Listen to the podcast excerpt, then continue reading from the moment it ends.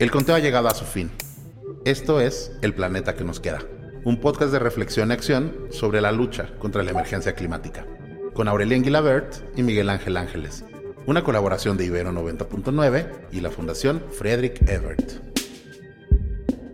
Cuéntanos un poco cómo ha sido tu acercamiento con el activismo ambiental. Me decidí meter en el activismo ambiental porque veo que es un gran, gran problema en México. Ser activista es muy peligroso y también cada día tenemos más problemas de deforestación y de contaminación. No es un tema prioritario en el sector público ni a nivel de política pública ni a nivel de presupuesto en los tres niveles de gobierno. Entonces, creo que necesitamos ser más ciudadanos activos por, por cuidar nuestro entorno, ya que tiene que ver directamente con nuestra salud, nuestra economía y nuestra seguridad. Entonces, creo que ahí hay un hueco muy grande, eh, no solo en cantidad, sino también en el nivel de peligroso que es, ¿no? O sea, México es el primer lugar a nivel mundial, desafortunadamente decirlo así, en, en activistas ambientales y de derechos humanos desaparecidos, ¿no? Entonces, o asesinados entonces necesitamos sumarnos, utilizar todo nuestro capital social, político, para visibilizarlos a ellos como los verdaderos héroes o los héroes que están protegiendo nuestro territorio. Y es una manera en la que yo estoy contribuyendo al activismo, ¿no? O sea, sí,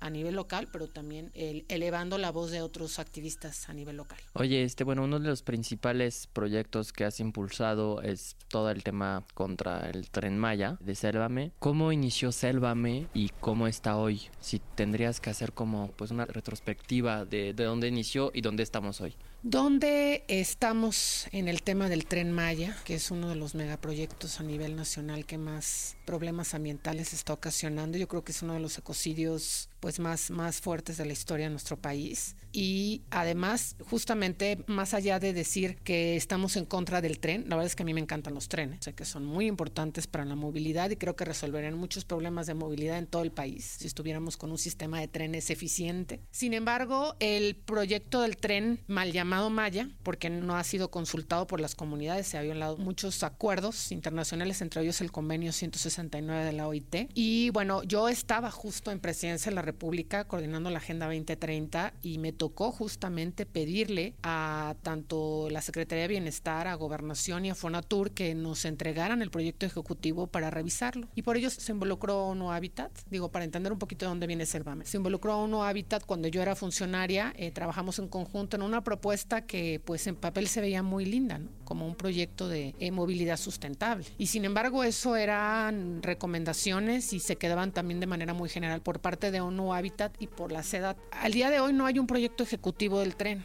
y eso es lo que más preocupa, que se ha estado sacando por tramos. Es un proyecto que no tiene manifestación de impacto ambiental en su conjunto. Las han estado sacando y con anomalías en cada tramo. Bueno, entonces, en resumen, me tocó desde funcionaria tratar de descubrir que el tema del tren pues tenía muchos huecos, mucha, muy poca información más bien, y no estaban claras realmente las reglas del juego de este proyecto, ni tampoco el proyecto ejecutivo, ni el análisis de mercado, ni el análisis de viabilidad geológica, ambiental, etcétera, y social. Entonces, eh, desde este lado, yo renuncio por varios motivos a esta administración y eh, decido, obviamente, empezar a empujar este movimiento ambiental que se llama Voto por el Clima. Es una organización que justamente nos dedicamos a visibilizar los temas locales a nivel nacional, de los problemas locales ambientales a nivel nacional. Y de allí, pues surgen varios cursos que dimos a varios influencers, me gusta decir más replicadores de personas que tienen mucha voz en las redes sociales y a ellos les dimos un curso en medio ambiente y nos buscan organizaciones de la sociedad civil en Quintana Roo para decirnos que de un día para otro el tramo 5 que estaba en la carretera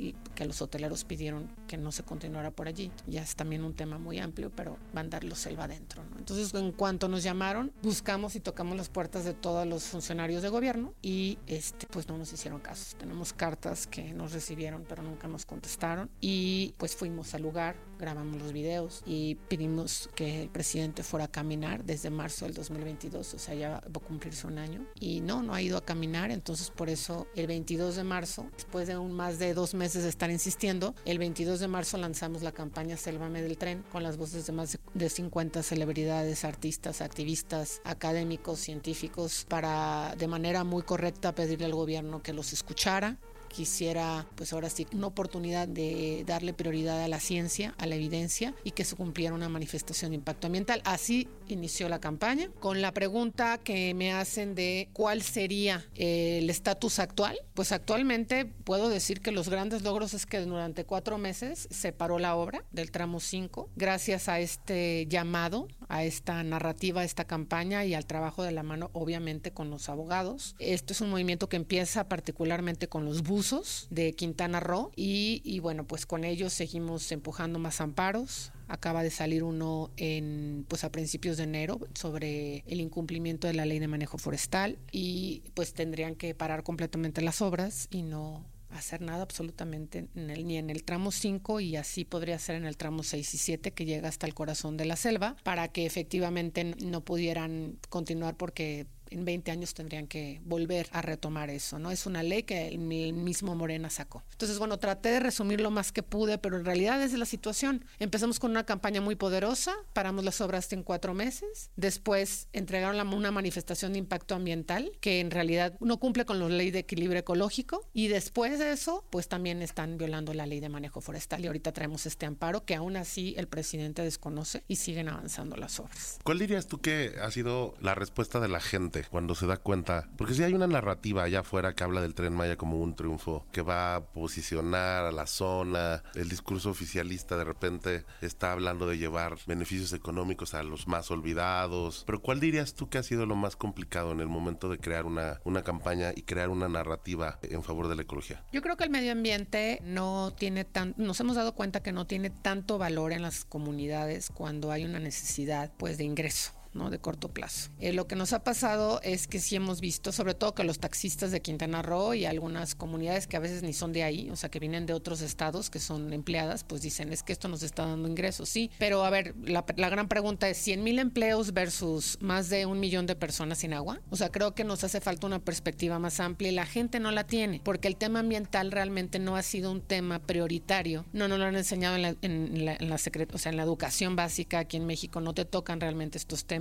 no se relaciona, apenas empieza a relacionar con la salud, apenas empiezan a haber noticias que esto realmente nos está afectando como humanidad, pues ya tenemos el caso del COVID, que la misma Organización Mundial de la Salud dijo que es derivado justamente de la crisis climática, de la alteración de la biodiversidad, ¿no? Y que pueden venir futuras pandemias. Entonces creo que hay mucha desinformación, hay mucha ignorancia, hay una visión de corto plazo, hay también improvisación por parte de este gobierno, eso preocupa mucho, pero entonces la gente lo que tiene hoy en día es, ah, pues es un tren, qué maravilla más fuentes de empleo, qué maravilla, este, nos va a conectar, porque además ni siquiera los va a conectar. Las estaciones que se están proponiendo en realidad son estaciones que la gente va a tener que terminar tomando un taxi por la carretera para llegar a esa estación y en realidad va a saturar el tema de movilidad y también va a traer más hoteles. De hecho, ahorita ya hay un hotel de la Sedena que se está empezando a desmontar la zona de la selva en el tramo 7. Eso también es para otro amparo. Entonces, lo que va a pasar es que, como algunos dicen, se va a poner como Acapulco mucho peor.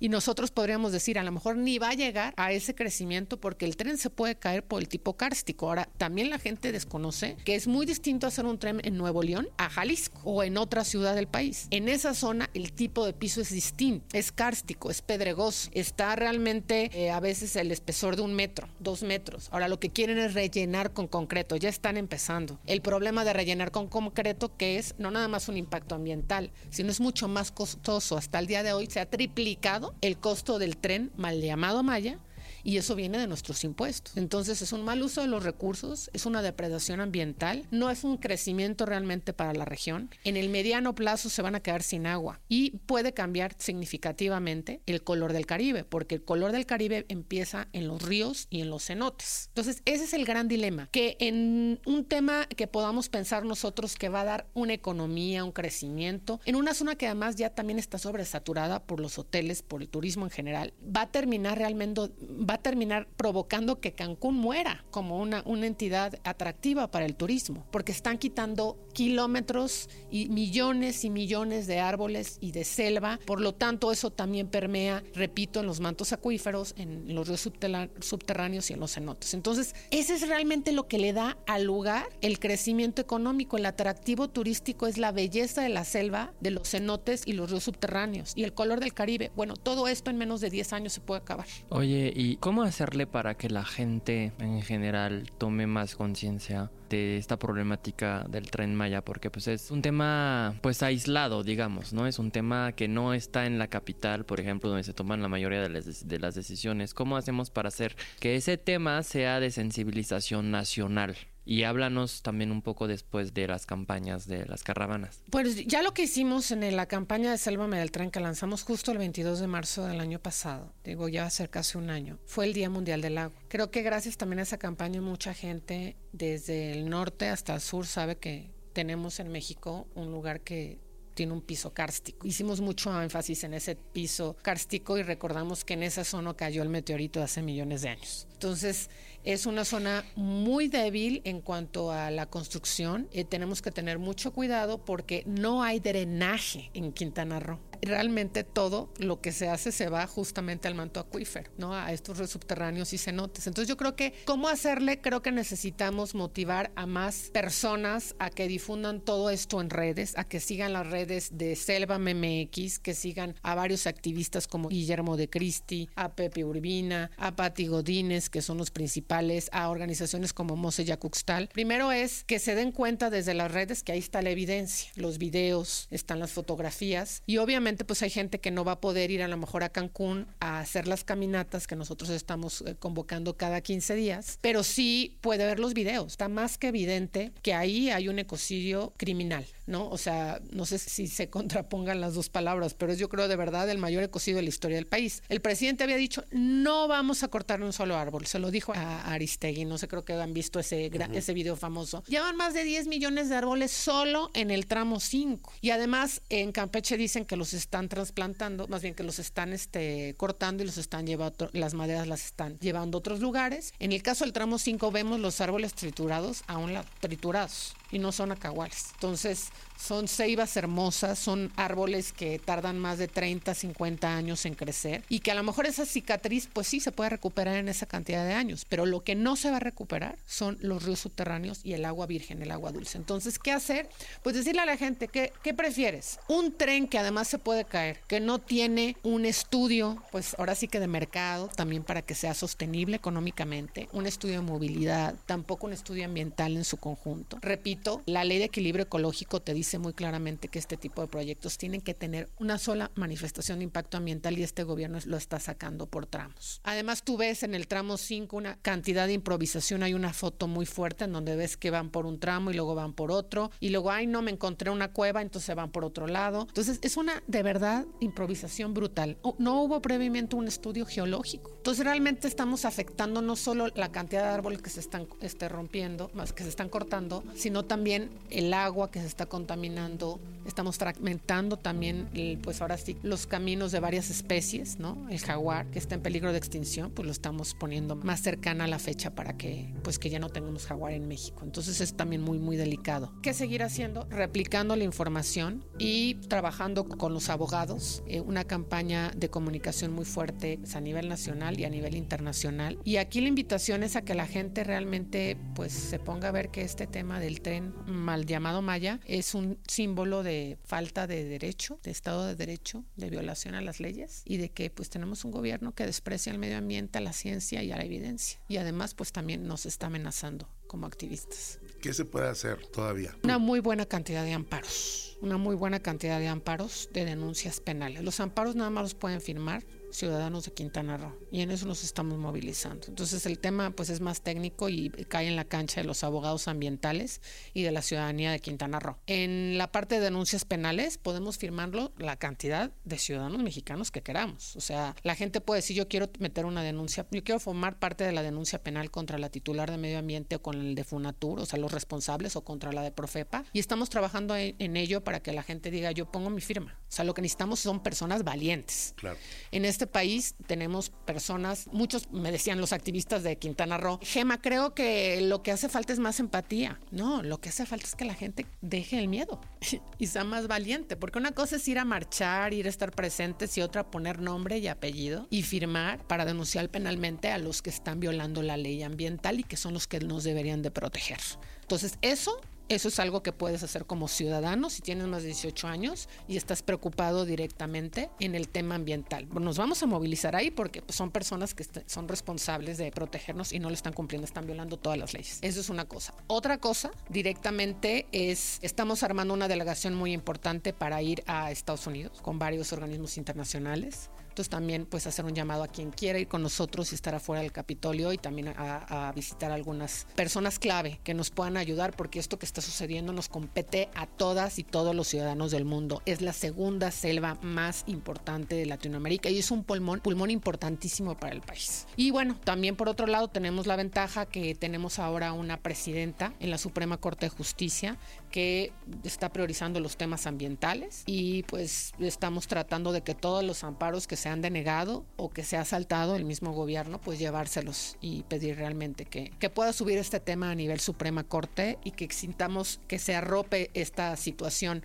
también a todos los jueces que están allá, sobre todo en Yucatán, ¿no? Los, los jueces que están allá pues están asustados, están presionados y bueno, creo que ahora tenemos al Poder Judicial más de nuestro lado. ¿Qué, eh, ¿Dónde pueden seguirte a ti? ¿Cómo, cómo pueden seguir al proyecto y cómo pueden apoyar? Pues yo creo que las redes de Selva MX de Twitter y de Selva MX en Instagram. También desde Voto por el Clima vamos a estar comunicando otras causas, pero bueno, esta nos ha tomado muchísimo tiempo porque es pues un proyecto el más importante de, del gobierno de México, por lo menos al que más recursos le están destinando y también el que más está destruyendo. Eh, síganos en esas redes, las de Voto por el Clima, Voto por él en Twitter, Voto por el Clima en Instagram. Eh, pueden seguir, repito, a Guillermo de Cristi, a Pepe Urbina, a Patricia Godínez, a los de Mose Yacuxtal y a mí también como Gema Santana. Entonces, con eso creo que estén atentos en estas acciones que vamos a sacar.